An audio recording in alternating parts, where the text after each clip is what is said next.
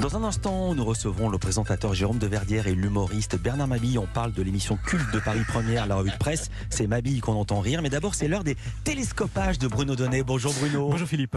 Tous les jours, Bruno, vous observez ici la manière dont les médias s'emparent de l'actualité. Ce matin, vous voulez revenir sur un article que vous avez découvert vendredi en dernière page du Figaro. Oui, vous invitez du jour, Philippe Jérôme de Verdière et Bernard Mabille pratiquent l'art délicat hein, de la revue de presse toutes les semaines sur Paris Première. Eh bien, figurez-vous que j'aime moi aussi feuilleter les journaux tous les jours à la recherche de petites euh, pépites ou de regards savoureux sur l'actualité. Et en matière de subtilité de programmation très opportune, j'ai été largement servi ce vendredi en découvrant la page portrait du Figaro. L'article m'a passionné, mais juste avant de vous le raconter, il faut tout de même que je vous dise un petit mot du contexte. Car vendredi dernier, la une de l'actualité était largement dominée par une affaire de passe d'armes qui s'était déroulée en pleine Assemblée nationale. Pas du tout.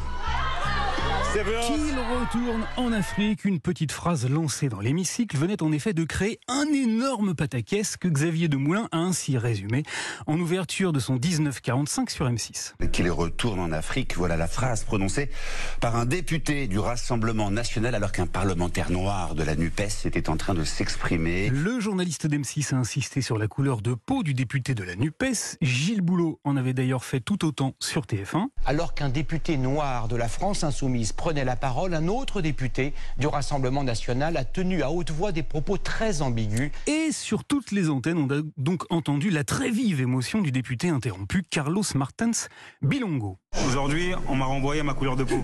Je suis né en France, je suis député français et je pensais pas aujourd'hui qu'à l'Assemblée nationale, j'allais me faire insulter. Bref, vous l'avez compris, Philippe, vendredi, tous les médias étaient en boucle sur les propos tenus à l'encontre d'un député noir par un élu du Rassemblement national, Grégoire de Qui avait dû s'expliquer et soutenir que ces mots n'étaient pas de nature raciste en proposant cette petite explication. Je ne parlais pas du député qui est en train de poser la question, je parlais du bateau passeur de migrants. Voilà.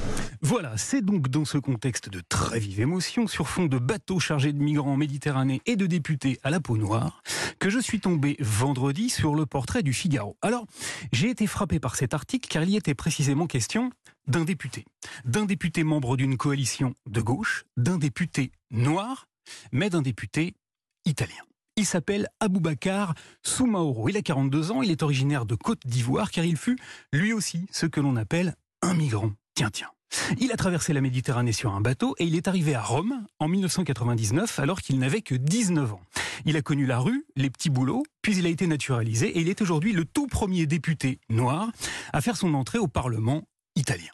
Le Figaro raconte que c'est avec une paire de bottes en caoutchouc pleines de boue qu'il a choisi de débuter son mandat, histoire de rendre hommage aux travailleurs agricoles étrangers dont il fut qui s'épuisent dans les champs de légumes italiens. On les appelle les brachionti, ceux qui travaillent avec leurs bras. Mais le Figaro raconte aussi que dans l'Italie d'aujourd'hui, la très nationaliste Giorgia Meloni a juré de bloquer tous les bateaux de migrants en provenance d'Afrique. Et qu'en plein Parlement, celle qui est aujourd'hui présidente du Conseil a d'abord tutoyé le jeune député noir avant de se raviser et de s'excuser.